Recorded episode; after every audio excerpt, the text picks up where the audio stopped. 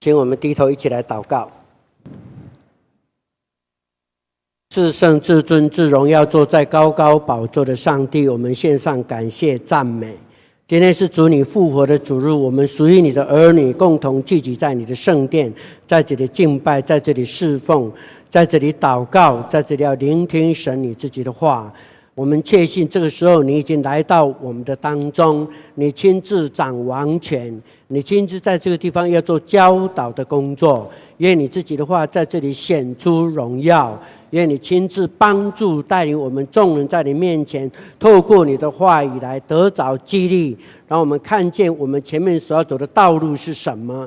恳求你施恩祝福，愿怜悯的神亲自大大与我们同在，靠耶稣基督的圣名祷告，阿门。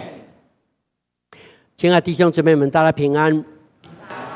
啊、呃，今天是我们中山基督长老教会所设定的啊敬老的感恩礼拜。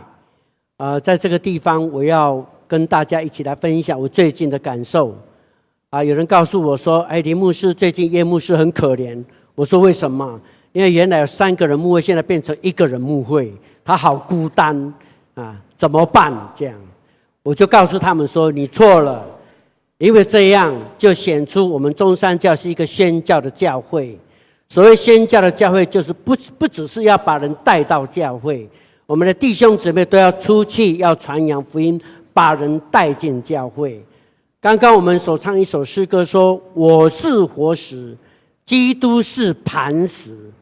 基督是磐石，磐石是永远不动的，活石是不断的在转动的，不断的转动的。”我知道有一个很出名的文学家常常讲，他说：“滚动的石头不会生青苔，滚动的石头不会生青苔。”我不知道在座各位你生青苔了没有？不晓得。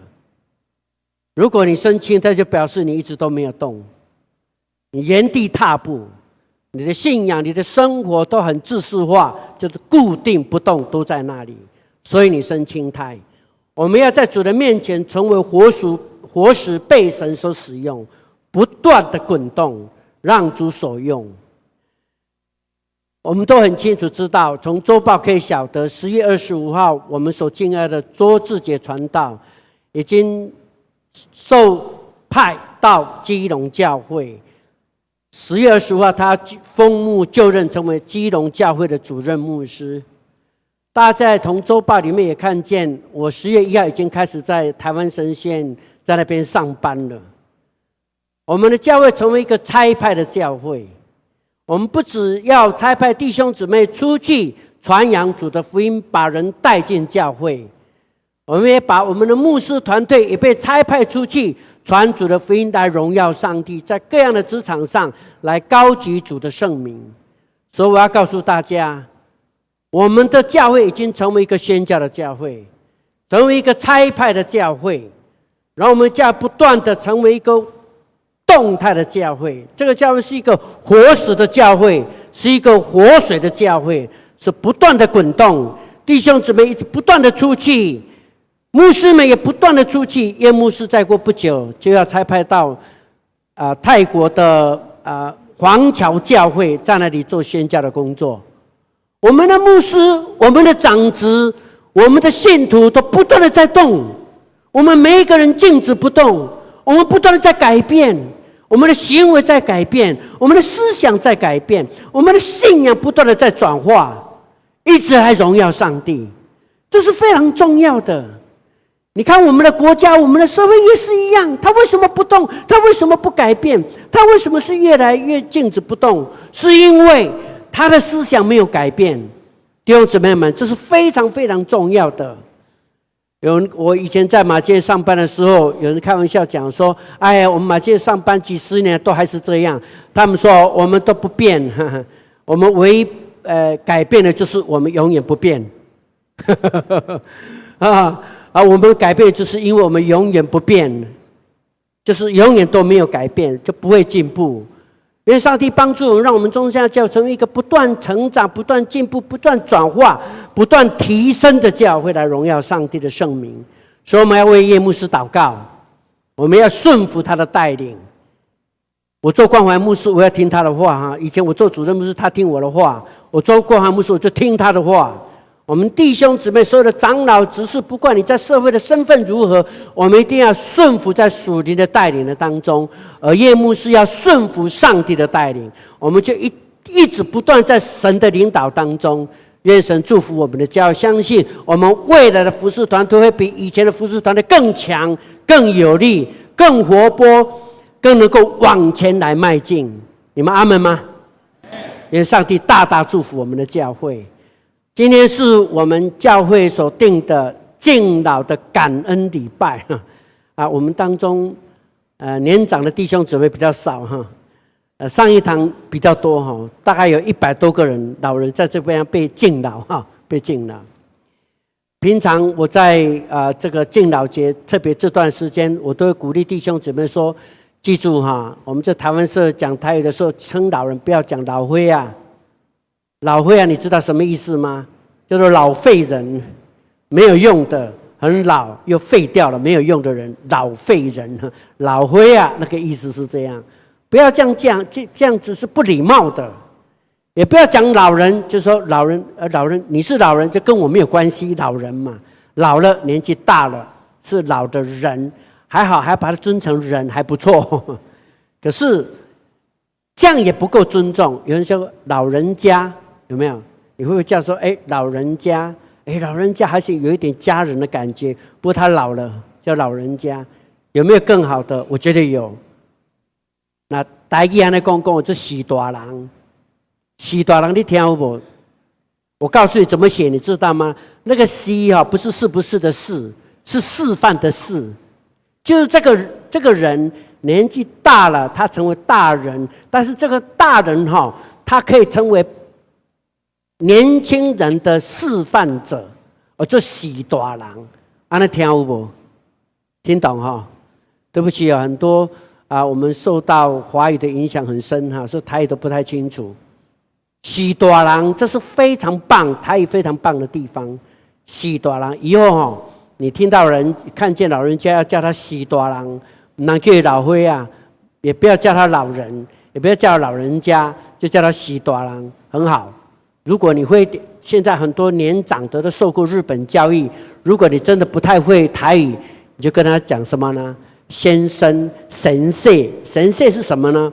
那老师的意思哎，那是一个老师哎，在日本话当中，个神社哦是一个很尊敬、很尊敬的这个称谓，一个叫神社哇，那老人家一定会很高兴，叫我神社哇，马上那个哎会轻飘飘的哈。屁股好像会一把火，一直烧起来，快要冲天，好高兴。对，要叫他神社，好吗？啊，我们年轻人就要多礼貌一点。当我在讲这个的时候，我心里有一点，呃，对这个社会有一点感触。这个时代好像一个不大不小社会，是一个没有大小的社会，没大没小，什么意思？这没有大人，也没有小孩，什么意思？因为大人不像大人，小孩不像小孩。大人不懂得爱护晚辈，长辈不懂得爱护晚辈，那就不像大人。那个晚辈不懂得尊敬长辈，就不太像晚辈，不太像没有长辈，长辈不像长辈，晚辈不像晚辈，就叫无没大没小的社会。这个叫做混乱的局面。我常常跟一些年长的弟兄姊妹常常在一起聊天的时候，很不小心就会有一种感慨：哎呀，想当年我们年轻的时候，老那个喜大人来讲几句话，马上就立正站好，连稍息都不敢哈。然后呢，有一句话这样讲，说什么啊？年轻人跟他讲无音无嘴，就是说哦，你只能够听。不可以顶嘴，不可以顶。有耳无嘴，有耳朵没有嘴巴，就是有耳无嘴。哇，树立起敬，年长者喜大人恭维，都要点点，要静静的，很尊敬，很想的那个时候。可有时候我就开玩笑讲说，我想现在的年轻人也会觉得说，啊，你们这些长辈不太像长辈啊，哦。不值得我们尊敬啊！嘿，这是一个没大没小的世代，是一个混乱的局面。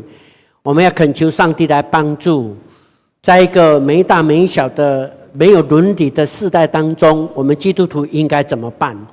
在座的每一位中山教弟兄姊妹，我们都有责任，要从我们的教会开始做起，让我们教会能够成为有大有小，成为有礼貌、懂得伦理的一个教会，来影响我们的社会，影响台北市，影响我们的国家，让这国家能够更好、更美。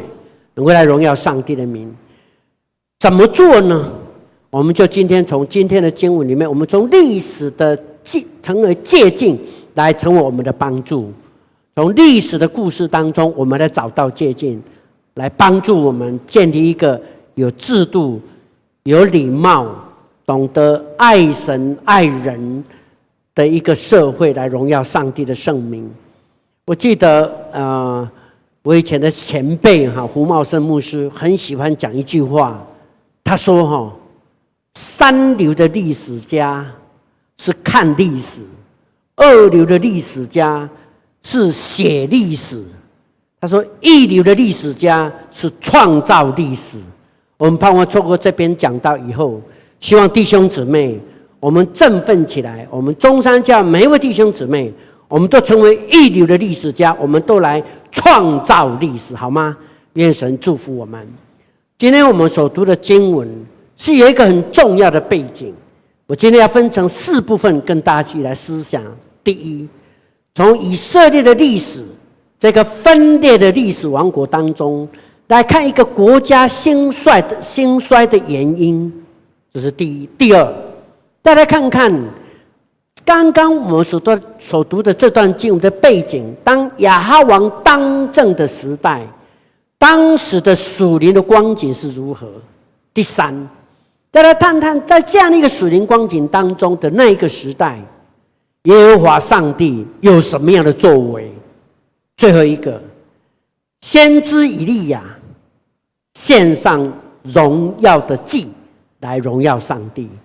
我们分成这四份，跟大家一起来思想。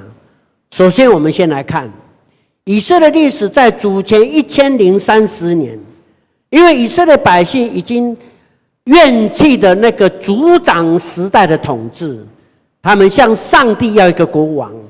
神因着他们这样子一个刚硬的心，说好，就让你们成立一个国，所以就建立了以色列的国家。让扫罗王当第一任的国王，他做了二十年。接下来大卫王做了四十年，接下来所罗门王又做四十年，一共联合王国有一百年的光阴，很精彩。接下来所罗门王过世以后，他的大将军耶罗波安抵挡这个罗波安，就是所罗门的儿子，因为所罗门的儿子他不按照上帝的律例典章而行。所以大将军反抗他，以至于国家分裂成两边。北国以色列有四个族，南国有两个族，就叫犹大国。北国的历史大概从九百三十主前九百三十年，一直到七百二十二年，一共有两百一十年的时间，总共有十九个国王，平均起来一个国王大概当政十一十一年多的光阴。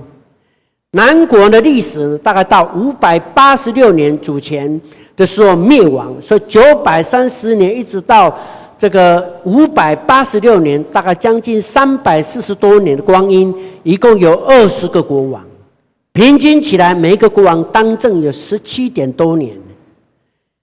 很有趣的一件事情，圣经列王记上下跟历代志上下，每当一个国王当政的时候，都有一个盖棺论定的说法。都这样讲，他行耶和华看为正的事，或者是他行耶和华看为恶的事。在北国十九个国王当中，有超过十五个国王都是行耶和华看为恶的事。可是，在南国二十个国王当中，至少有九个国王是行耶和华看为正的事。也就是南国行耶和华看为正的事的国王比较多，而北国比较少。行耶和华看为恶的事，北国比较多，南国比较少，所以南国的统治比较久，命也比较长，国王的统治时间比较长，他的历史有三百四十几年，北国只有两百一十年，多了一百多年。所以因此，我们可以得到一个很简单的结论：从神的角度来看，就是顺我者昌，逆我者亡。可是这一句话，我们要很小心啊。这一句话只有耶和华上帝有资格讲，任何世上的君王，古今中外，没有一个人有资格说顺我者昌，逆我者亡，绝对没有。如果哪一个人敢讲这句话，那国必定灭亡，因为他不是上帝，上帝只有一位，是坐在高高宝座的神，是至高至圣至荣耀的神，只有他有资格说顺我者昌，逆我者亡。哎，有的时候我们办开玩笑都会讲“顺我者昌，逆我者亡”。哎，随便不要随便乱讲，这是很可怕的一件事情。只有神有资格讲这样的话。记住，一定要敬畏耶和华，就蒙祝福；不顺服耶和华的人，必定灭亡。这是第一件事情。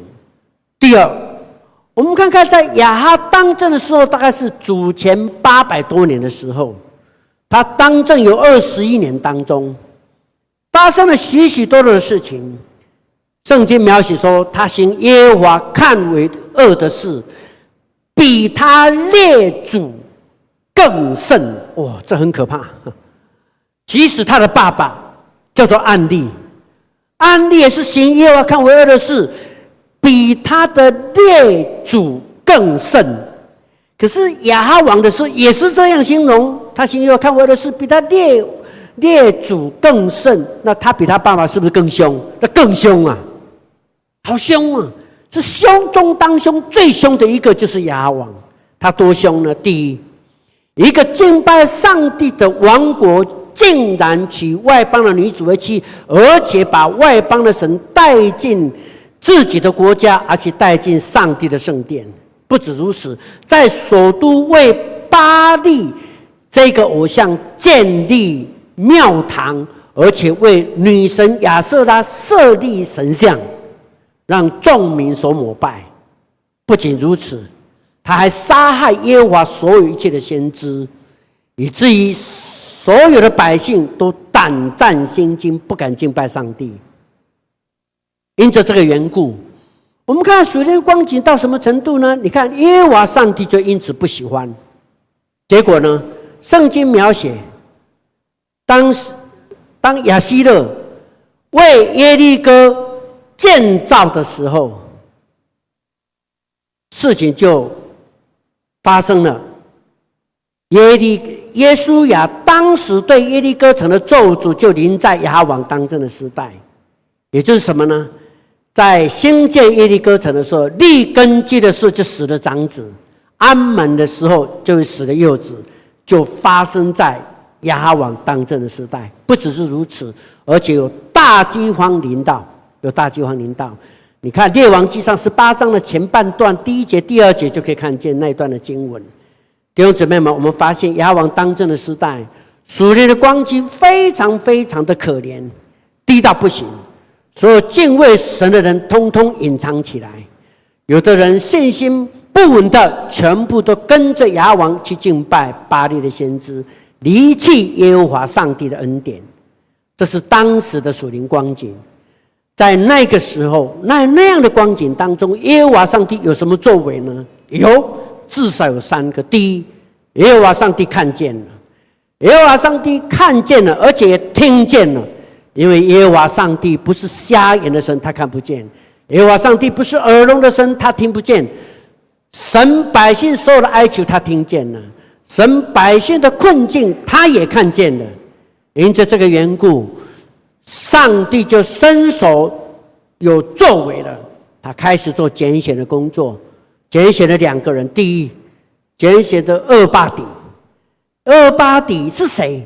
他是牙王最亲密的一个很重要的大臣。厄巴底就在暗中帮助。所有一些受苦当中，上帝的先知，把他们五十个、五十个一组，把他藏到山洞里面去，自己用自己的经费来支持这些人，保护他们、照顾他们、供应他们所需要的一切。虽然他不敢当面抵挡亚王，但是至少他暗地里做耶和华上帝所喜悦的事情。上帝不只是选拣选，消极上拣选了这个人，积极上拣选了以利亚。以利亚是一个满腔热血，血液里面流着火的 DNA，所以呢，他出来勇敢的向亚王挑战。他就来到亚王面前，告诉他说：“我若不祷告。”上帝绝不降雨在这地上，上帝已经大大发怒了，大大发怒了。以利亚向亚挑战，挑战，挑战。可是上帝非常清楚，我的百姓，我的我所拣选的将是不行的，因为这样他可能命就不长了，很快就会被亚王杀死了。你竟然像没有挑战的他都敢杀了，更何况你挑战我，一定命在旦夕。上帝就呼召他退到基利溪旁，过乌鸦叼饼的生活。上帝开始操练以利亚，让他变成一个足智多谋又充满信心，只单单依靠上帝，不是依靠自己的蛮勇的一个有智慧的先知。上帝在基利溪旁训练他，让他经历上帝是信实的神，连乌鸦都可以叼饼按时供应你。你看看。上帝是不是信实的神？不但如此，而且派他到撒勒法的地方，从基利西到撒勒法有非常远的距离，大概有五十四公里的的距离。派他从山边一直到海边，北边的海边的地方，从东南边的山地到西北边的海边，带他到哪里去？受到训练，被谁养呢？被一个寡妇来供养。在一个，诶，饥荒的年代，在一个民不聊生的年代，在那个地方被供养，一点点的米，瓶里面剩下一点点的油，只够母子吃一顿饭的这个量，竟然耶和华上帝祝福他，当以利亚能够跟他们一起生活，到最后，我们发现他们经历饥荒过了以后呢，没有想到。撒勒法的儿子，撒勒法寡妇的儿子，竟然死了。死了以后，他哭哭啼啼来到先知的面前，先知竟然扑在他的身上。后来叫他靠着上帝的大能祷告，因为这个人复活了。以利亚完全被操练完毕，完全被训练起来，连死人都可以因着先知的祷告都可以叫他复活。他操练已经完成了，操练完毕以后。先知以利亚就出来要来服侍上帝，这个时候他就来找这厄巴底，告诉他说：“神已经装备好了，他要面见这个亚王，向他挑战。”亚王就召见了这个以利亚，以利亚告诉他：“我们什么话都不要讲太多了。你们说巴力是先知，我说耶和华是先知。好，那我们就在加密山上。”巴利为他为巴利的巴利的神建立一座坛，我为耶和华筑一座坛。我们不点火，我们就来祷告，求神点火。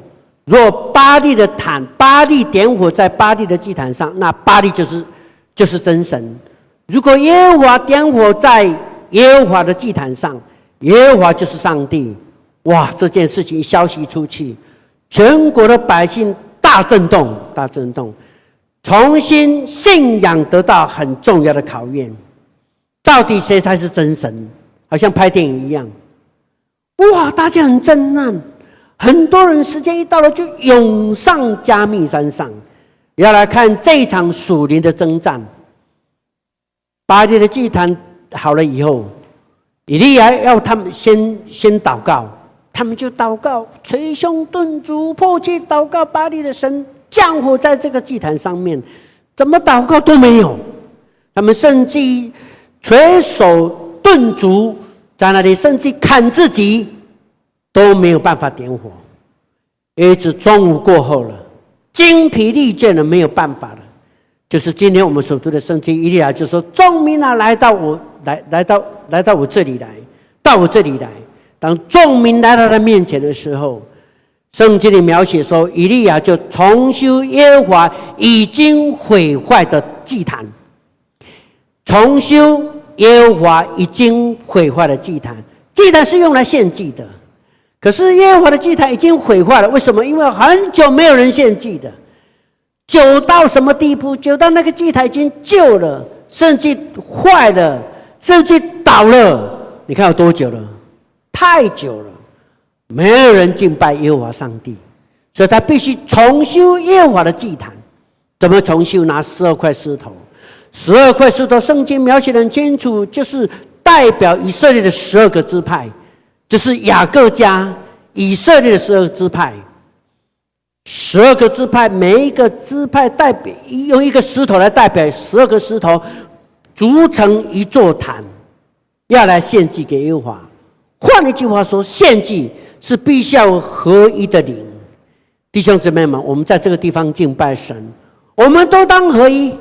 你我在敬拜的时候，都应该把所有一切的过去付诸东流，就如同耶稣所说的：当你要献祭之前，要先思想有没有跟哪一个弟兄、哪一个姐妹有什么过节，你要先跟他和好，以后再来献祭，一样的道理。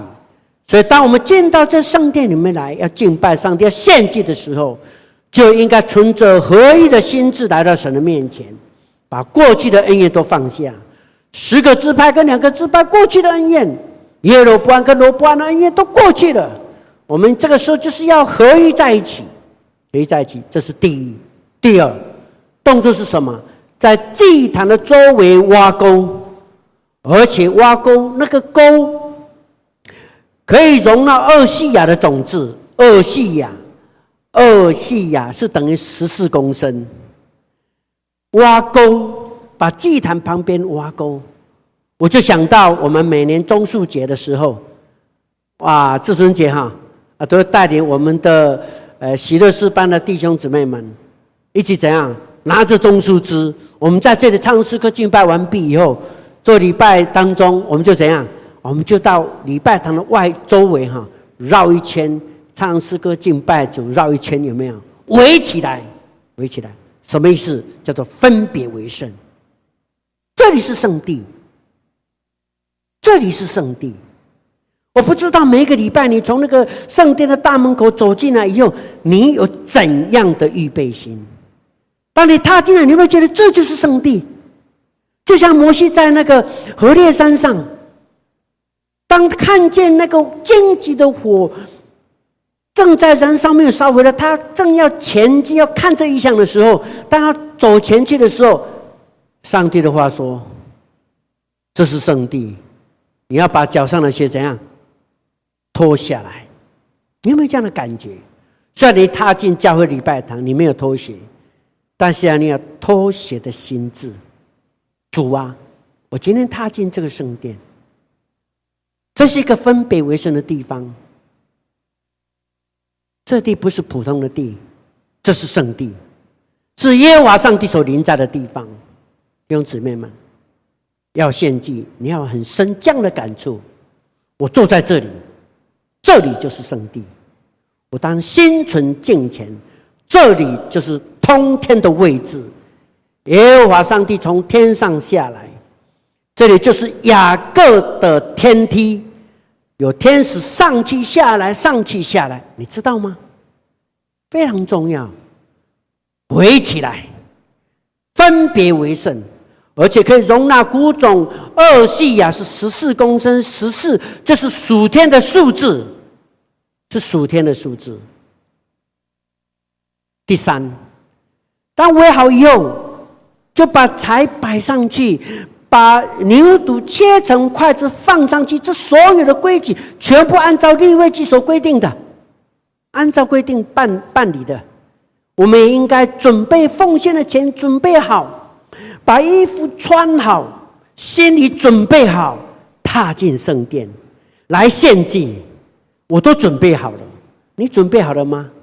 做礼拜不是随随便便就来了，穿个拖鞋我就来了，不是，心里准备好。头发梳洗干净，通通准备好，预备按照规定预备好，把奉献预备好，全部准备好来敬拜神，带礼物来敬拜上帝。不只是如此，以利亚要告诉众百姓说：“拿桶子来，他们就拿了四个桶子；提水来，他们就提水来，拨在坛上。”哎，为什么要这样做？不是要求上帝从天上降火下来，那个祭坛越干越好，柴越干越好，机油越干越好，越容易燃烧，不是吗？怎么要拨水呢？这不是违反定律吗？是没有错，因为以利亚深信一件事情：耶和华在他没有难成的事，所以我们要绝对的信心。以利亚经过操练以后。有的接力西旁的训练，有的杀勒法的训练，有的是死人复活的训练。你想，上帝有难成的事吗？绝对没有。所以他确信耶和华上帝一定降降降降下火来，所以一定要烧尽这一切。可是为了要百姓那么软弱，所以要怎样？要违反自然法则，泼水，他们就泼第一次，他们就浇第一次；泼第二次，他们就浇第二次。我第三次，他们就浇第三次，一共呢浇了三次四桶水，一共浇了十二桶水。十二桶水是代表十二个支派完全合一的信心，完全的是一个完全的数字，是合一的信心。浇水，又圣经描写说，沟里就满了水，沟里就满了水，一共有几公升的水？十四公升的水。数天的数字，是一个数天的信心已经被建立起来，是一个合一的信心被建立起来了。当这些都做完了，来到献晚祭的时候，就是祷告的时候，以利亚就站起来，在祭坛跟众众百姓的面前，大声呼喊说：“亚伯兰、以撒、以色列的上帝呀，愿这百姓知道你耶和华就是上帝。”也知道我是你的仆人，是受你所差派来行这一切事的耶和华上帝呀、啊！求你应允我，应允我，应允我，让这百姓知道你是耶和华上帝，也是你使他们的心回转过来。我好喜欢他的祷告，他的祷告是什么？亚伯兰、以色、诶以以撒。以色列的上帝呀，也就是雅各的上帝啊，就是列祖列宗的上帝呀，有是历史的上帝呀。当我们以色列国家兴旺的时候，你是我们的上帝；我们国家衰亡的时候，你也是我们的上帝。我们刚强的时候，你是上帝；软弱的时候，你仍然没有放弃我们，你仍然是我们的上帝。现在我们软弱到极点，你还是我们的上帝。还有这样的信心，你有吗？他说。愿所有的百姓知道你是耶和华上帝，也知道我是你的仆人，我所做的一切都是你所差派我的，不是我自己做的，完全不是我，上帝也不是我，是你是你是你。他让所有百姓知道他的宣告是如此，都是神你之手所做，不是我做的，我只不过是你的仆人，我只不过是你的仆人。然后祷告说。上帝，求你应允我，因为，你答应我的祷告，因为你是垂听祷告的神，你是垂听祷告的神。请让这百姓知道你是耶和华上帝，也是你使他们的心回转过来。这百姓如果回转过来，不是因为我，是你，你使他们回转过来。这个祷告得蒙上帝极大的应。圣经描写说，祷告一结束，天上就降下火来。烧尽所有的祭坛，把石头烧掉了，把柴烧了，把尘土烧了，把水烧干了，连尘土都烧了。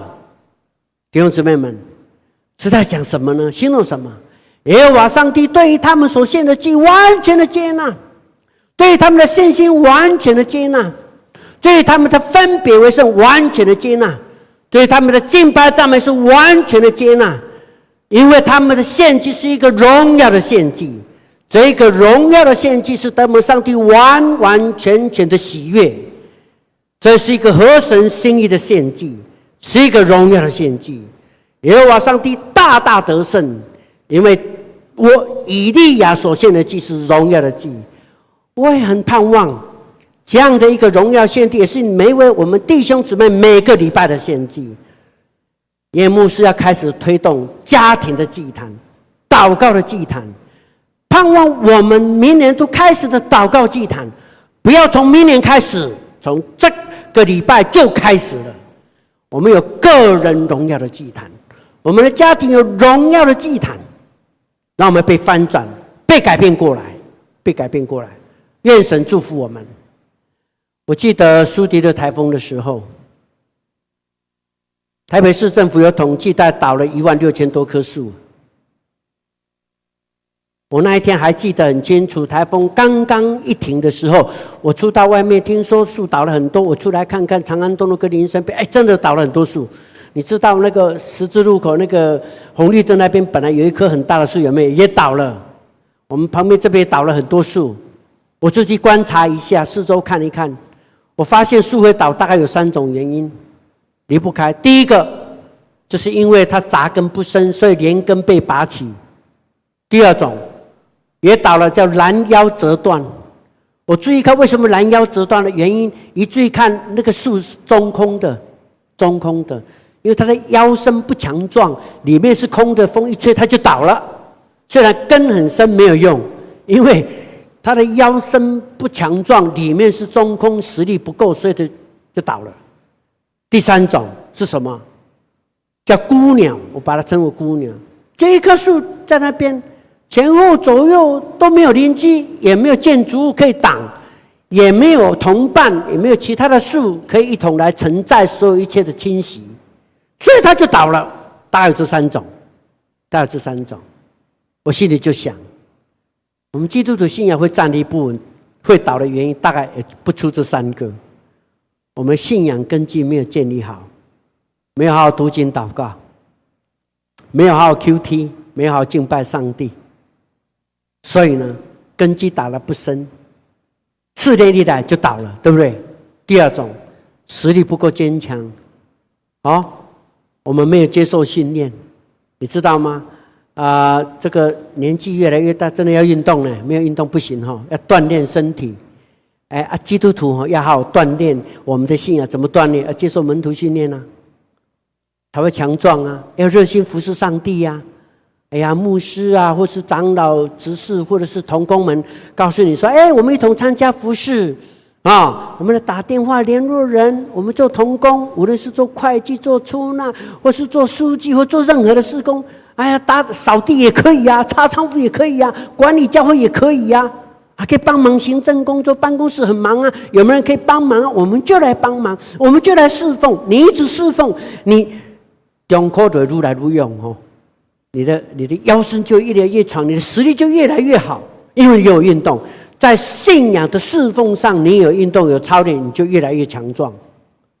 最后，不要忘记，不要做孤鸟的基督徒生活，一定要参加团契，要再加入小组，你才能够有同伴，互相分享，互相扶持，有难同担，有福同享，过团契的生活，过小组的生活。你才有办法站立得稳。愿上帝祝福我们，盼我们全体的弟兄姊妹能够更爱这个教会，更爱我们自己的家，也更爱我们自己，是因为我们有个人的祷告祭坛，也有家庭的祭坛，也有教会的祭坛。愿我们献上荣耀的祭坛，讨神的喜欢，同心低头祷告。主，谢谢你的恩典，给我们这段宝贵的时间，一同来思想你的话。愿你的话成我们脚前的灯，路上的光，照亮我们前面的道路，好让我们过更新的生活，过过转化的生活，过祷告祭坛的生活，让你得荣耀。靠耶稣的圣名祷告，阿门。